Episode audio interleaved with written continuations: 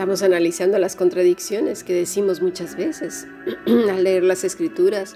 E incluso entre nosotros mismos decimos que Dios es soberano y que de Dios es la tierra y lo afirmamos, pero luego nos encontramos en conversaciones diciendo que es la madre tierra o que somos nosotros mismos o que son los gobiernos, pero lo que pasamos por alto es que estamos despojando a Dios de su soberanía. Porque en todas estas afirmaciones quizás pensamos que Dios está contemplando a ver lo que hacemos sin poder hacer absolutamente nada. Porque según este pasaje, la tierra está bajo qué? Bajo maldición. Eso es lo que acabamos de leer. ¿Quién la maldijo? Dios. Dios ha maldecido a la tierra a causa del pecado del hombre. El problema es que Satanás es experto en que el hombre intente despojar a Dios de su gloria, poder y majestad. Da igual si asume él mismo la responsabilidad o el espacio, los extraterrestres, Anunnakis y compañía. El asunto es despojar a Dios de su poder. Es así que estando en la puerta del conocimiento, la gente se instala y empieza a sacar sus propias conclusiones y ¡puf!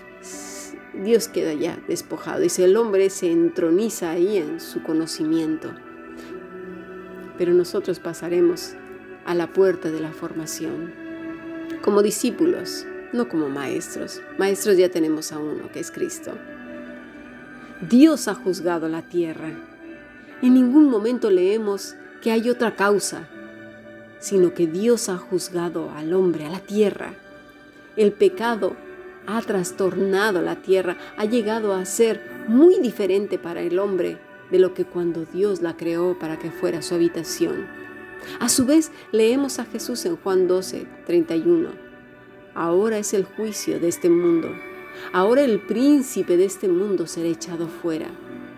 Jesús está usando un verbo que es eimi, que es ahora está, o sea, de continuo, lo está haciendo.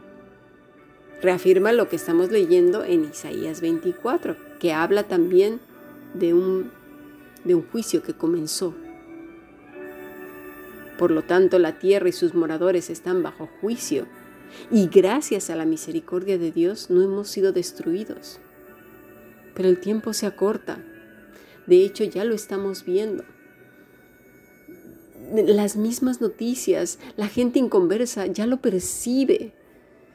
Los seres humanos ya lo sabemos, escuchamos por todos lados, el fin se acerca. Porque así como las aves cuando presienten que algo malo va a ocurrir, o los perros, los animales, todos corren de un lado a otro, ¿verdad? Emigran porque saben que algo se avecina. El ser humano también lo sabe desde lo profundo. Su instinto ya le está avisando que el fin se acerca, pero su pecado le hace negarlo. De hecho, es muy triste que aún entre cristianos rechacen lo evidente. Y no solamente dentro de la Tierra, lo vemos en el espacio. Ya nos hablan de tormentas solares, el campo magnético, el eje de la Tierra, asteroides que vienen, que son una amenaza. China ya está viendo la manera de destruir un asteroide que viene eh, y se aproxima. La tormenta que hubo, el tsunami de agujeros negros, que bien podría succionar algunas cosas de la Tierra, ya lo están eh, este, llegando a deducir, incluyendo humanos. Entre teólogos también se piensa que este podría ser un argumento de la desaparición de algunas personas. Y creo que aquí muchos de los que se dicen creyentes aceptarían esta afirmación y desecharían por completo el arrebatamiento, incluyendo aquellos que se dicen, ¡buah!, los conocedores de la verdad, pero que realmente no eran discípulos del Maestro, no eran salvos. Estos creerán que fueron succionados por estos gusanos, ¿verdad? Que no sé cómo, cómo sería tan preciso que desaparecieran solo personas, pero yo creo que no desaparecerán muchas cosas. No sé, aún se está mirando esto. Fue una noticia que salió apenas unas semanas. Lo que sí sé es que la esperanza bendita está siendo robada, aún por los más estudiosos de la escritura. Se han vuelto necios envaneciéndose en su propia sabiduría.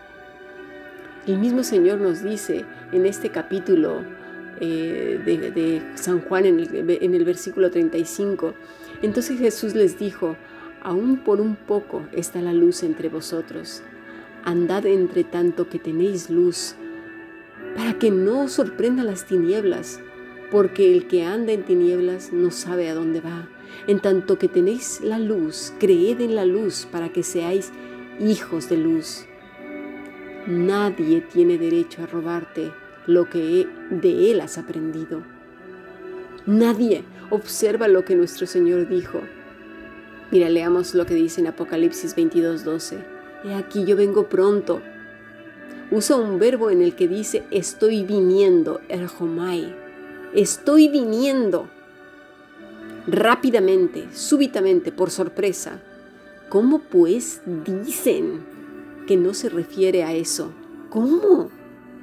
Que es un sentido figurado. ¿En serio? ¿Quién se los dijo? Un ángel vino expresamente a decirles eso. Por favor, tomemos las escrituras en serio. Si no es cierto, entonces ¿qué sentido tienen las vírgenes y las lámparas? ¿Qué sentido tiene el ladrón de noche? ¿Qué sentido tiene la esperanza venidera? Seamos listos, por favor, y no dejemos que sabios en su sabiduría nos roben el estar continuamente preparando nuestros vestidos. De Dios es la tierra y todo lo que en ella hay. ¿Cuál es la afirmación del discípulo del Maestro, del Rey de Gloria? La tierra está bajo maldición y todo lo que en ella hay, y está pronta, muy pronta, a ser juzgada. Sigamos aprendiendo. Bendiciones.